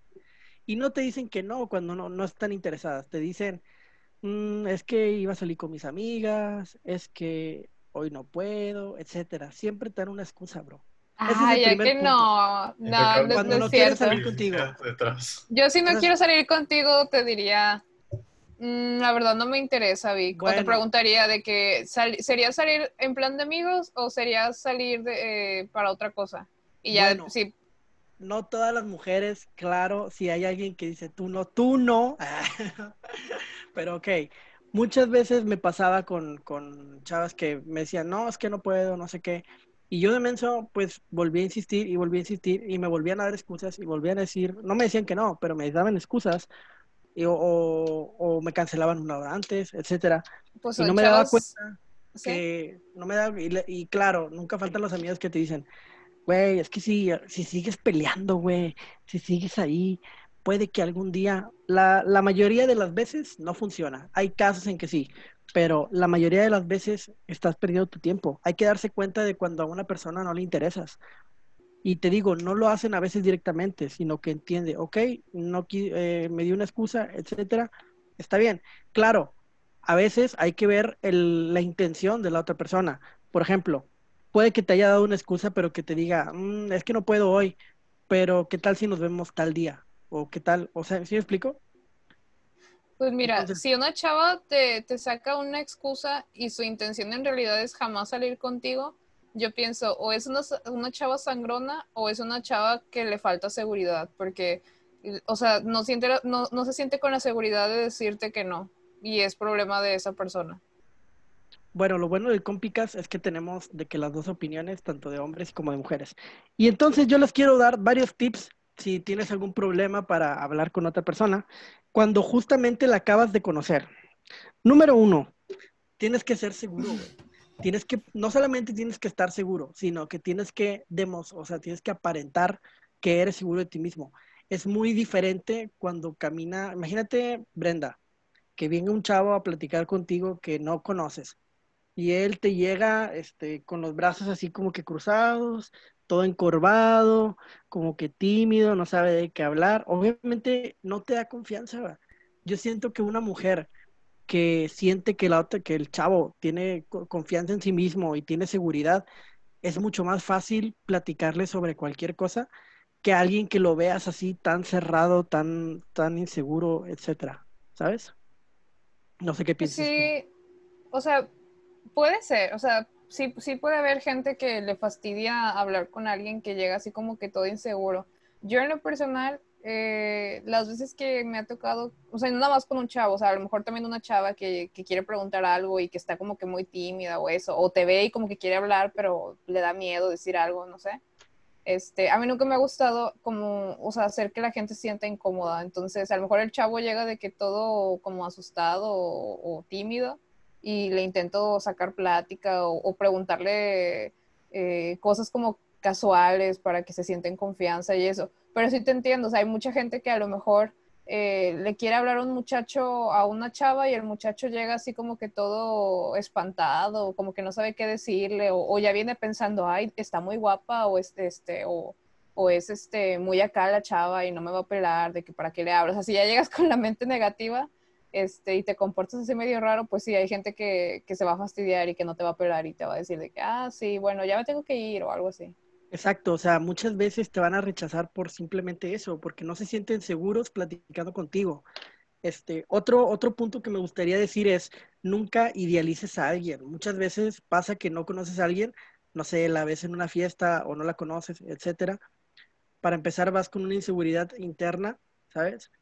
Y dos, como tú ya la idealizaste de que, bro, esta es una chava súper guapa, ni de chiste eh, estaría conmigo, etcétera ya de ahí ya vas pensando mal, güey, porque todavía no la conoces. Entonces, este, tienes que ponerte al mismo nivel de ella. Si no, pues obviamente ella va a decir, mm, si tú expresas corporalmente y con tus palabras que estás diciendo, mira, la verdad es que no soy buen candidato, no soy buena, buen prospecto, pero si tú llegaras a quererme, me harías un gran favor.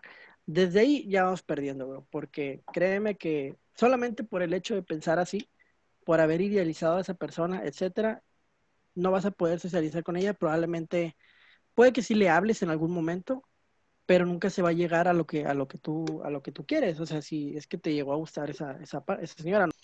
José, por ejemplo, eh, si te llegara una chava, eh, o sea, vamos al lado contrario, que, que una, pues no se te hace atractiva, pero llega, este, y también aparte no, no la siente segura, este, o simplemente empieza a platicar de temas que no te gustaría tocar. Mucha gente empieza hablando sobre religión y, o temas de política que, al menos en lo personal, son temas que siento que debes de evitar en el primer contacto, porque es alguien que no conoces, bro, y es alguien que todavía pues va a tener sus barreras arriba, ya que, ya que no te conoce, no sabe quién eres, no sabe qué es lo que quieres. Entonces, tienes que de alguna manera generarle confianza, que se sienta en confianza de platicar contigo. Si no, pues no va a platicar contigo.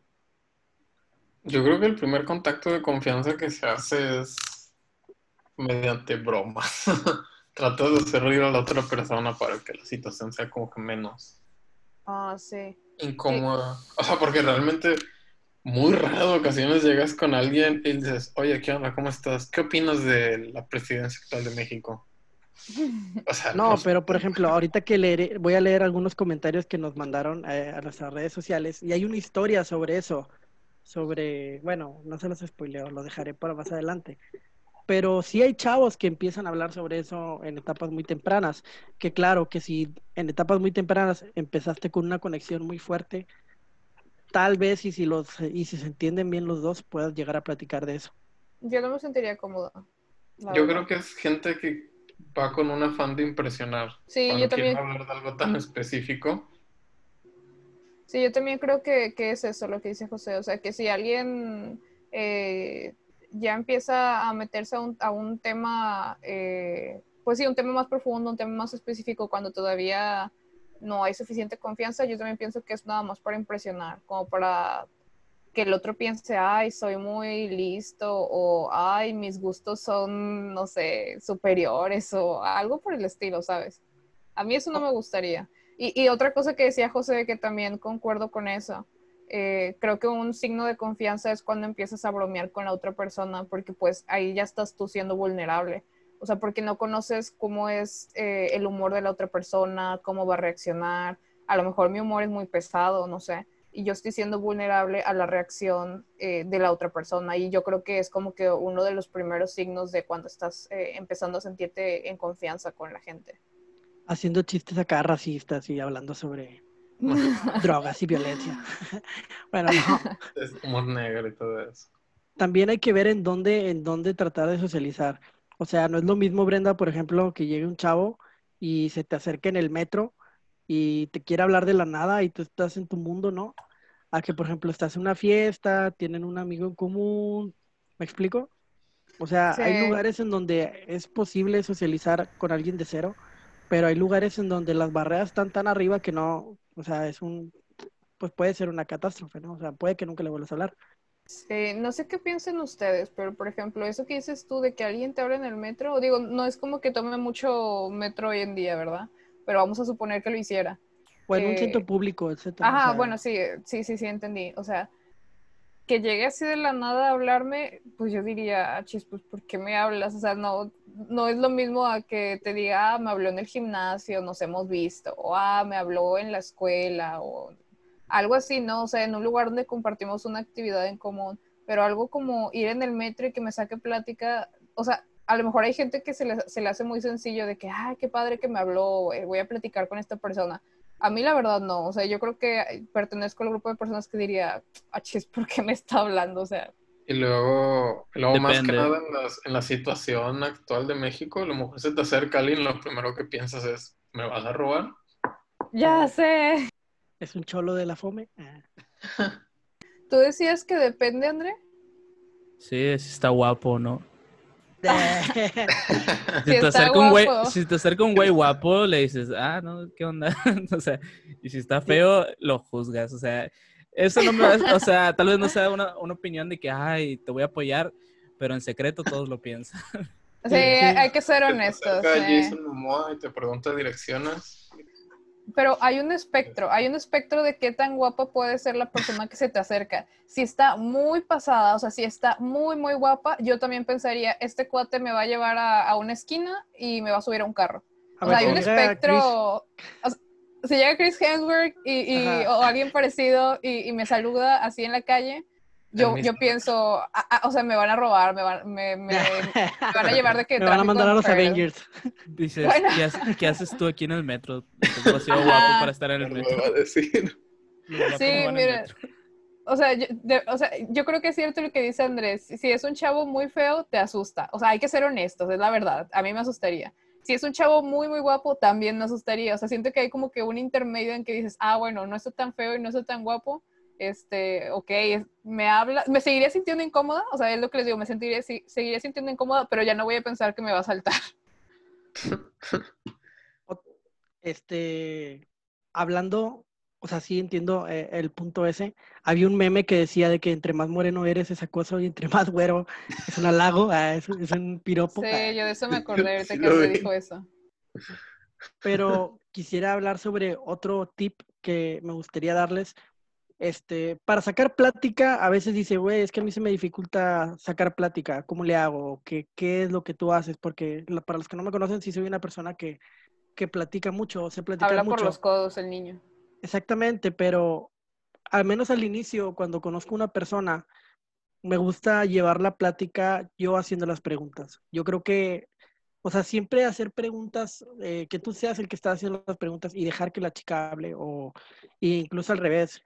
Si, si quieres, si no te sientes tan seguro de, de cómo conocer a una persona, empezando a hacer, hacer algunas preguntas, no tienen que ser clavadas, o sea, no tiene que ser, por ejemplo, este, ¿cuánta agua hay en Marte? No, sino preguntas como, como, oye, ¿cómo conoces a tal chavo? O cosas así, cosas con las que ella pueda expresarse y de ahí empezar a hilar temas. Es una forma muy buena de, de comenzar a platicar con alguien. Este, Yo creo también buscar cosas en común, ¿no? o sea, cosas con que relacionar lo que puedas hablar de que, no sé, en la universidad, ah, llevas también esa clase, sí, yo también la llevo, no sé qué. te pongo el ejemplo más O en impresionante. el gym. Ay, voy, voy, espera. Ajá. Es que me, me acordé en el gym. Este, ah, ya hiciste pierna hoy o, o qué rutina te toca, no sé. Eso suena muy creepy. Ah, Bueno, Sí, bueno, Llegas con Chris de que, ¿qué ¿Ya onda? ejercitaste hoy? No.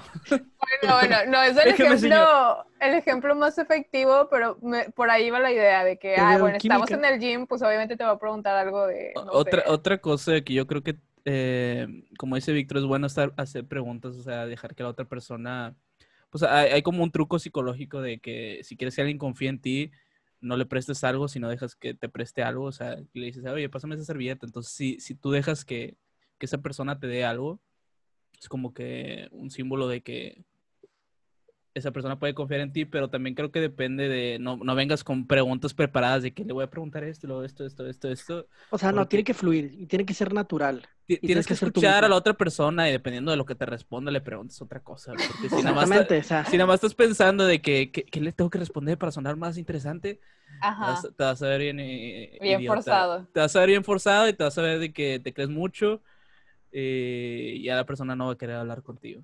Porque la verdad todos queremos hablar. Y si, y si una persona más está hablando, pues vas a caer gordo. Sí, Pues sí, sí, te digo, si es un- empiezan con vómito verbal, eh, a mí me fastidia. Como, o sea, como yo- Ah, Es que- tú ya eres mi amigo, pero suponiendo que conozco a alguien y se agarra de que un vómito verbal y, y- y jamás me dejó decirle alguna palabra y eso, eh, yo digo, ay, qué flojera, la verdad. Y ahí muere el asunto. Mira, pues déjenles platico yo. Su Pero, punto de vista, yo ¿Puedo creo decirte que algo rápido? ¿Eh? Que me cortó a esta Brenda cuando iba a decir un, ejemplo impresionante que me tocó con un amigo. Nada más digo eso y das tu comentario. Pero un amigo una vez ligó a alguien preguntándole cuál es tu fruta favorita. Así, literalmente. Le dijo, creo que a mí mi fruta favorita es la sandía y de ahí se agarró de que, de que, oye, y si algún día traigo ese sandía y melón, etcétera, yo me como el melón, tú te comes la sandía, y así ligó, bro. O sea, parece Creo que fue suerte. No, O sea- cae la pregunta otra vez. ¿Está guapo? Sí, yo creo que está, o sea, suer- suena Eh, suerte. eh, está como estos memes que dice Henry, que dice Henry Cavill de que, eh, güey, si te gusta alguien, güey, nada más sonríele, a mí siempre me funciona. Pues sí, güey, a ti, güey, eres Henry Cavill. Para- o sea, yo siento que no está guapo, pero, o sea, no fue como que quiso ligarla para andar con ella, sino que fue una buena forma de romper el hielo y socializar. Eso es lo que voy. ah, no bueno, tanto pero a lo mejor le dio ligar. risa a la chava. Posible. Sí, bueno, ¿Ven? ¿Tú qué ibas Pero- a decir, Broma, Joseph? esta primera. Ah, yo les quería dar mi punto de vista desde el lado, bueno, yo me considero más introvertido y ustedes los considero más extrovertidos. Entonces, si ustedes no los dejan hablar, pues se aburren, ¿no? Y en mi caso, soy alguien que a lo mejor no toma mucha iniciativa en, en una conversación, pero hay, hay gente, no tanto para ligar, porque me va a salir un poco el tema, cuando estás conociendo a alguien como amigo o amiga, lo que sea, hay gente que se le da mucho que te platica algo y luego te termina con una pregunta y tú, o sea, te deja espacio para hablar y ya retoma la práctica, la plática. Y eso es muy agradable para alguien introvertido porque no tienes como que estar que construyendo activamente.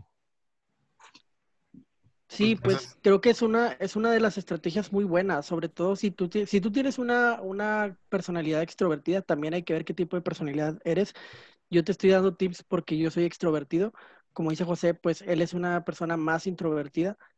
Cada quien, cada quien pues tiene, tiene su, su forma de sentirse cómodo al momento de socializar. Exacto. y unos, unos tips que demuestran mucha seguridad, este, que habla sobre tu lenguaje corporal.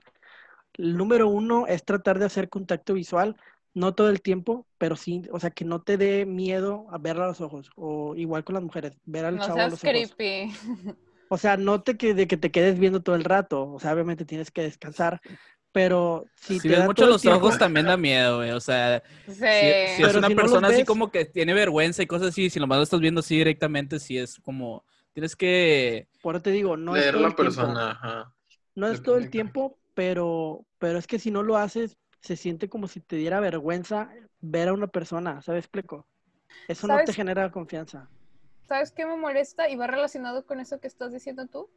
A, a mí me molesta que acabo de conocer a un muchacho, este, y, y estoy platicando. A mí no me gusta que me toquen el hombro o que eh, se acerquen mucho. O sea, sí, que, que haya algo así como que, aunque un simple toque del hombro o, toque de, de la mano, o sea, porque hay gente que lo hace como para, ah, no sé, habla, dice un argumento o- o quiere decir algo y te toca. A mí eso no me gusta, o sea, es- eso se me hace así como que medio extraño, o sea, y no sé por qué hay gente que lo hace o, o- o para qué lo hacen, o no sé cuál sea el Mm. fin. Bueno, ve pasándome nombres y yo los reviso. Ah, creo que hay muchas barreras que se, que se van poniendo y conforme vas conociendo a una persona, eh, va bajando sus barreras. Al principio, obviamente, no puedes tocar a la persona porque no has llegado a ese nivel de confianza. Tienes que primero ganarte su, la confianza de, de que hable contigo, que bromee contigo, tal vez que lo quiera salir contigo y después vemos. ¿Sí me Yo creo que también depende Siempre... lo de Brenda. eh, todo depende, güey, porque dices, en una situación fuera de contexto sí se oye raro que llegue un güey y te toque y te diga, oye, ¿qué onda? Pero tal vez eh, en otra situación, o sea, si estás de que en una, en una clase o cosas así, llega un vato y te empieza a agarrar y cosas así, se me va a hacer medio raro. Pero tal vez en una situación de que está en una fiesta o está en un antro, güey, a veces de que tocar a una persona es como para, eh, para llamar la atención, güey, porque pues no, no da mucho ruido alrededor y cosas así. Y a veces ahí sí funciona porque pues ya, ya los dos van con esa mentalidad de que es algo más acá, más cercano, porque van a bailar lo que tú quieras. Entonces yo, yo creo que depende mucho de la situación y de la persona. Entonces, como, como dices, o sea, es leer a la persona y la situación. Pues puede ser, se me hace un movimiento arriesgado, la verdad. O sea, como dices, puede funcionar, pero al menos, al menos yo no lo haría. No sé si los demás, pero al menos yo sí sería muy arriesgado estar tocando a alguien cuando lo vas conociendo. Suena muy raro cuando dices estar tocando a alguien nada más. O sea, estoy Sí. hablando, estoy hablando de Eh. que le, le- le agarres el hombro o cosas así, o, le- o le dices algo cer- físico. Sí, Bueno. yo concuerdo con la, la posición de Andrés de que es, o sea, depende de la situación. Brenda, ¿ibas a decir algo? Ah, sí, este.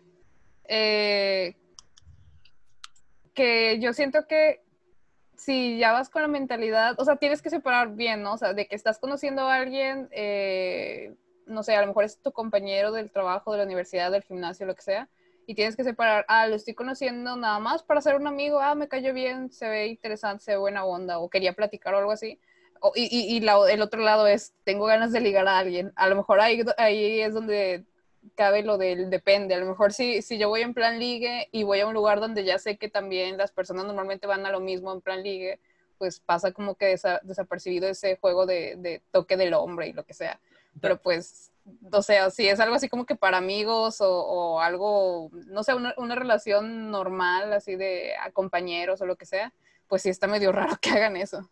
También, también yo creo que sirve como filtro, o sea, si, si tocas a una persona, o sea, nos, estamos hablando del hombre o cosas así para llamar la atención, eh, to- tocas a una persona y ves que esa persona se incomodó al hacer eso, es como que, bien, no hay interés, ya es como que ya lo capté de volada, entonces es como un filtro de saber si esta persona está interesada en algo más conmigo o no, o sea, si tu- por tu reacción, obviamente no, no es la manera más sutil de hacerlo, pero creo que sí puede llegar a ser efectiva, tal vez por eso lo hace.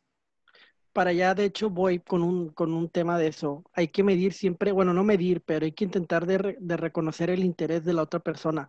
Tú puedes meter mucho interés, dar mucho de ti, pero si la otra persona eh, no se ve interesada, estás perdiendo tu tiempo.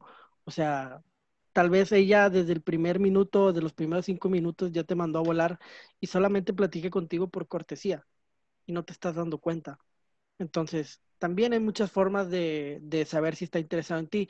Simplemente y la más fácil, preguntó tu nombre o tú tuviste que decírselo. O sea, piénsalo, si le interesas, va a querer saber tu nombre, ¿sabes? Para tal vez, no sé, luego localizarte por alguna otra cosa, ¿sabes? Pues yo, yo creo que también tu dirección.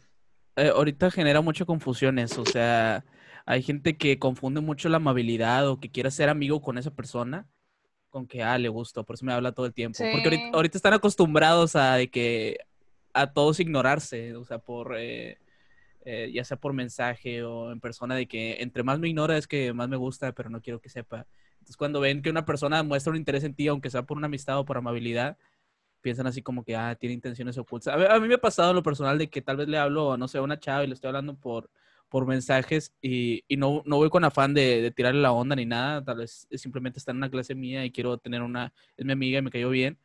Y ya piensan así como que, ah, ya, ya piensan que son quedantes o la onda y dices, ¿qué onda? ¿Cu- ¿Cómo llegamos a esto? O sea, nada más porque te mando un mensaje para preguntarte, "Ay, ¿qué onda la tarea? Sí, siento que que... puede confundir la amabilidad, pero te digo, o sea, muchas veces incluso no están interesadas en hablar contigo, aunque sea solamente por amistad o por otra cosa. Hay veces que las, las chavas no, simplemente no quieren hablar contigo y no hay que tomárselo. Ahí va otro punto, nunca te tomes nada personal de, de la otra persona, ni con ella ni con nadie, porque si te tomas algo personal, pues, pues estás perdiendo tú, ¿sabes? de que me rechazó. Yo conozco muchos chavos de que, güey, es que hice todo esto por ella, etcétera, porque es de que no me quiere, porque es de que nunca me quiso, güey, pues tal vez nunca te quiso, ¿sacas? Tal vez nunca quiso hablar contigo. O sea, no supiste identificar de que te estaba mandando a volar desde el inicio y, o tal vez sí te dijo, pero tú quisiste seguir ahí. Entonces, el Bueno, problema... A lo mejor el, bueno, tú ibas a decir el problema, yo también iba a decir lo que para mí es el problema. Para mí a lo mejor el problema ahí sería que eh, el muchacho está pensando que porque él se esforzó, la chava tiene que aceptarlo. Y eso está mal. O sea, Exacto. No, no porque hagas mil y un cosas significa que la chava tiene que darte una oportunidad o, te- que, o que se tiene que sentir agradecida porque tú lo hiciste porque quisiste. O sea, la chava no te lo pidió. Es por- Correcto. es pedo de Hollywood, o sea, les mintieron a los chavos de que, ah, si acá un gesto súper acá, te va a jalar. No, güey, no siempre, güey. Mejor primero testea las aguas, güey, y luego ya ves como que, ah, sí, sí vale la pena hacer un, un- acá algo chido. Si no, no. No, las aguas no- y luego métete al río. no empieces con eso. Es lo que estaba diciendo yo de- del filtro, güey. O sea, trata de hacer algo para saber de que si hay interés o no. No empieces de que haciéndolo lo más acá para caer. O sea, porque entre más subes, más, más, más larga va a estar la caída, güey. Entonces, empieza, Oye, empieza y- local. algo que, que estabas diciendo tú justo antes de, de que comentáramos esto último, de que a veces las chavas eh, lo toman como que, ah, me quiere ligar o algo así, pues déjame decirte que también hay, hay muchos chavos que piensan así, o sea, que se creen carita o que se subieron los humos o algo por el estilo. A mí me, me llegó a pasar varias veces que con compañeros de la facultad, a lo mejor yo les hablaba porque digo, ah, pues no sé, o, o sea, conocer a más gente, ver con quién voy a hacer mi equipo, o, o estoy aburrida y tengo ganas de platicar. Prepara el Y- francotirador, José. Estoy anotando nombres. Y luego, no sé, después me tocaba escuchar o, o se corría un chisme de que, ay, ya viste que eh, le está hablando mucho, o de seguro le gusta, o, y yo así como que, guau, o sea, te estoy hablando porque, no sé, estaba aburrida, o estabas tú callado, estabas solo y quería sacar plática, o qué sé yo. Me diste que- lástima, por eso te hablé. Oye, y los chavos ya de que, ay, no, como que a lo mejor le interesas o, ay, no le contestes, de seguro ahorita más tarde te vuelvo a buscar y yo de que, ay, ¿qué te pasa? O sea, ¿por qué yo haría algo así, sabes? y O sea, también que... Vaya, lo, lo único que quería decir era que, era que no nada más pasa con las chavas, también Ah, chavos no, de que- hecho yo creo que pasa más con los hombres. O sea, yo simplemente estoy contando mi perspectiva de lo que ha pasado, pero sí, yo, yo creo que pasa mucho más con los hombres. Los hombres tienden a confundirse más porque, pues, eh, siendo realistas, o sea, es completamente diferente lo, eh, la situación de los dos. O sea, o los Ajá. hombres tienen que intentarlo más y las mujeres es como que, ah, si quiero o no quiero, güey, pues es mi decisión, güey. Entonces, es, es, es más como que el hombre se lo tiene que jugar más. Entonces, cualquier señal de tal vez sí, la agarran como que ya es, es bandera blanca de que pásale, güey, sí, sí, sí, se pudo, güey. Ya Entonces- sé. O sea, a lo mejor lo de las sonrisas también. No sé por qué hay chavos que le sonríes o, o te ríes de sus chistes y ya lo toman como coqueteo y, y- y, Ah. o sea, no sé qué les pasa en su cabeza, como que ya están, como que, como que se sienten muy solos o no sé, o tienen muchas ganas de estar ligando gente a cada rato que todo lo interpreten como una señal de coqueteo. Oye, Sí, no, sa- ¿Sabes qué? Perdón, Andrea, yo, yo quería comentar algo sobre eso, porque yo creo que se da mucho por, por la cultura, no sé por qué, que tenemos ahorita, de que si le hablas a alguien del sexo opuesto es para eso, para, como para intentar ligar. Eh, y esto yo me acuerdo que lo vi un chorro, un chorro en FIM en la facultad, donde predominantemente son, no sé, 70% hombres y 30% mujeres. y 25 parecen hombres también. 25%. Qué grosero, pero bueno.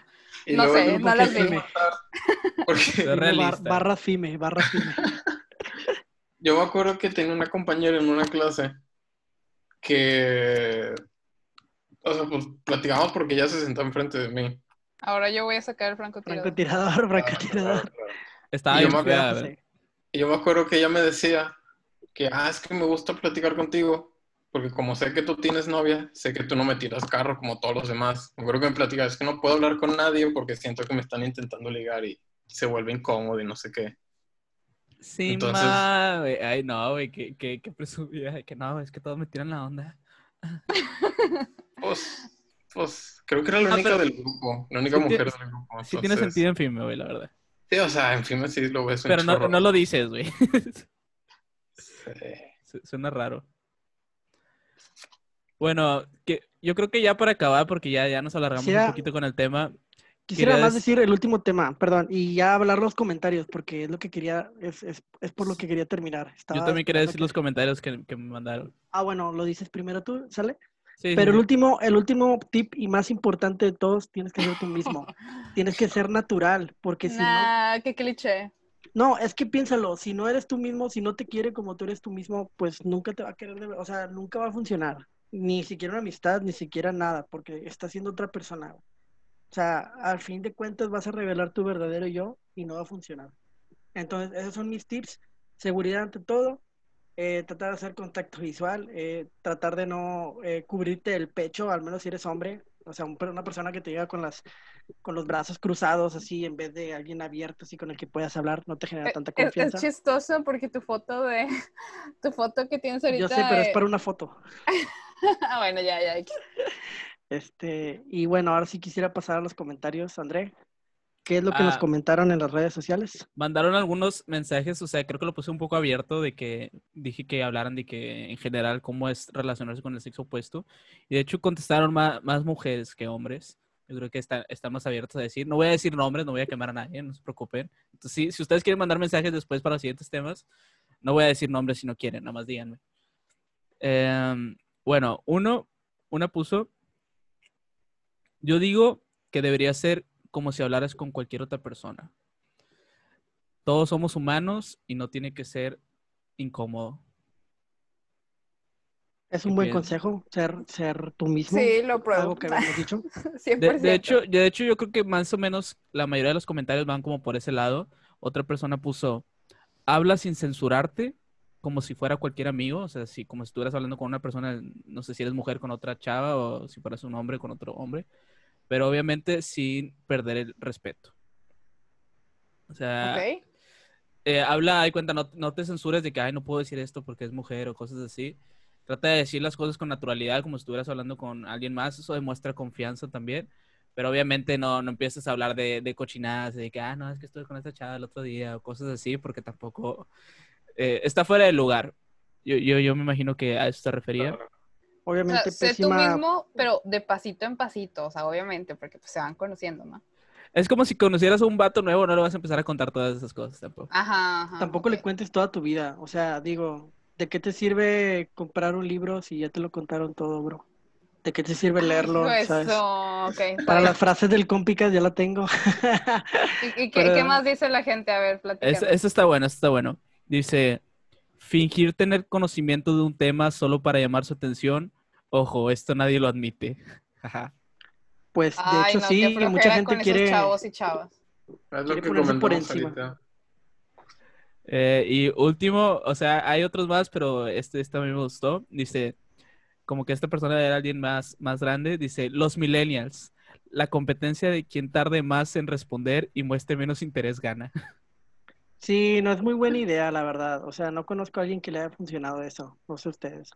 No, o sea, si, si yo te mando un mensaje así, buena onda, y tú me contestas después de 10 minutos, o sea, obviamente, pues me puedes contestar cuando tú quieras, ¿no? Pero si, me está, pero si tu afán es contestarme después de 10 minutos para, para que yo no piense que, ay, está muy interesado porque me contestó o luego, luego que le mandé el mensaje, no, o sea, no, no va a funcionar, no, no vamos a ser amigos, la verdad, o sea, a lo mejor me mandas un mensaje y yo tuve la oportunidad de verlo y contestarte al minuto, tampoco significa que, ay, estoy súper interesada en ti y, no sé, quiero conquistarte o algo por el estilo. Si tú me quieres, contésteme el WhatsApp.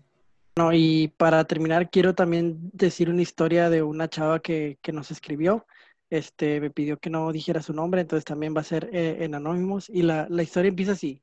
A la de Verónica. Ajá, la de, de- de- ¿qué? De- Dice, Nah, nah. he rescatado dos perritos por medio de ligue. Este, te contaré la que más me gusta, la otra pues está medio pedorra. Este, dice, si me dices como anónima, me mencionas como una doctora bien bonita, así que tomen nota, amigos. Verónica. Doctora súper bonita hablando. Dice, pues todo fue a eso de dos o tres años, de, ah, de segundo o tercer año de la carrera. Yo me introduje en el mundo de las apps de citas para conocer algo fuera de medicina. ¿Ustedes qué piensan de las apps de citas? Nada más así como paréntesis rápido. ¿Creen que funcionen o no? Para una relación seria, no. Pero Creo sí- que, creo que solían funcionar, creo que ahora están nada más como para algo de una noche, ¿sabes? Ok, José, ¿qué piensas de eso? pues, es que- Ah, no sé. Yo personalmente no me vería usando una de esas jamás. No, no creo que funcione. Y eso que te encargas de desarrollar apps, bro. Pero bueno, Oye, oye, no, no, no, pero yo creo que tiene mucho que ver con la cultura de México. O sea, aquí son muy, muy conservadores en ese estilo. O sea, sienten que los van a juzgar si usan una app así. Entonces, por eso Pero puede que terminan en Estados Unidos sí, ¿no? Sí, sí, terminan las personas que están en esas apps, terminan siendo de que la, la gente que quiere, como dice Sobrenda, una, algo de una noche o alguna de una vez, pero tal vez en otra parte donde no sean tan prejuiciosos, podría haber personas que sí están buscando algo serio. Mira, a- antes de que Víctor brinque con su historia, nada más para darles un ejemplo de, que, de por qué les digo que, que antes a lo mejor sí era eh, algo un poco más normal y que ahorita ya se hizo como que más sexual lo de las apps. Yo tengo unos familiares eh, que ya tienen como 10, 12 años de casados y se conocieron, ah, y estuvieron cuatro años de novios, o sea, échale que a lo mejor unos 20 años de relación, no sé. y se conocieron este, a través de una página web de citas. Damn. World of Warcraft. Empezaron, ¿no? Este, Jabotel. Bueno, ya, síguele con tu historia. Bueno, dice que ahí fue donde conoció a Roberto, o sea, en la, en app de citas. Roberto era un ingeniero de otro estado, no recuerdo cuál, que estaba en Monterrey trabajando y viviendo con un primo y su esposa. Ellos tenían varios perritos, pero la esposa era bien hija de la manguera y no quería una hermosa perrita pitbull. Entonces Roberto me, me contó que andaba buscando quien lo apoyara en darle pues un hogar. Yo me puse a investigar con amigos para ver si alguien podría aceptarla y resultó que un amigo de anatomía que le decíamos, eh, no sé si puedo decir su nombre, pero bueno, estaba dispuesto a abrirle su corazón y sus brazotes porque estaba bien mamado. Dice un güey de medicina con, con buen corazón y brazotes. y Anótelo. brazotes. Dice, Roberto ya tenía considerado a otro amigo de él para darle la perrita y yo le dije, Nel, que se quede con mi amigo mejor. Entonces decidí salir con Roberto porque solo platicábamos por WhatsApp y la verdad es que me cayó muy bien, pero no era para algo más que amistad, aunque él se veía muy interesado en mí. No se parecía a sus fotos de, de la, de de- la app, yo creo, cuando lo vi en persona. Dice, pues yo seguí hablando con él y con propuestas de salir, de seguir saliendo, hasta que llegó el día de entregarle la perrita a mi amigo, porque se decidió obviamente al final por mi amigo. Y de ahí yo, pum, me desaparecí, porque la verdad, con quien quería ligar más era con mi amigo, el de los brazotes, y no con él. Al final de la historia es que terminé sin ligue, pero la perrita encontró un lugar donde la quieren mucho. Ah, el amigo no la peló tampoco. O sea, se quedó, pero bueno, dice, lo titularemos Todo sea por el lomito. Y fin, qué bonita historia, tiene una moraleja y todo. El único que Sí, salió- los lomitos siempre ganan. Solo el Sí, perrito salió beneficiado, todos se quedaron sin amor. Hagan pesas para tener unos brazotes. y consíganse un pitbull. No, muy buena historia, la verdad. Este, pero bueno, yo creo que con esto eh, terminamos el eh, séptimo episodio. Espero no equivocarme para el episodio que sea. Sí, es el séptimo, El Víctor. séptimo, sí. Muchas gracias por escucharnos. Saben que nos pueden seguir en las redes sociales de Compicast en Instagram y Compicast también en Facebook. Este, ¿algo más que quieran agregar, compis?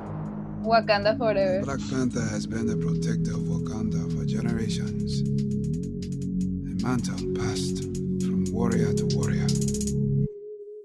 I am the king, I am the chief, I am the leader that's fighting for peace. You see the squad, I got the keys. There is no surrender, we will not leave. So when I'm calling, they rally the troops. We have defeated some doubting your groups. You got a problem, I'm grabbing the suit, and no slashing everyone attacking the crew. That is the truth. You were too long in the tooth. Look at the weapon you choose, you're gonna lose. Look at your primitive tools, don't matter how much you shoot. I'm bulletproof. My entire body's different from head to the shoes. Your entire body's better than bruised. Don't be confused, the us in the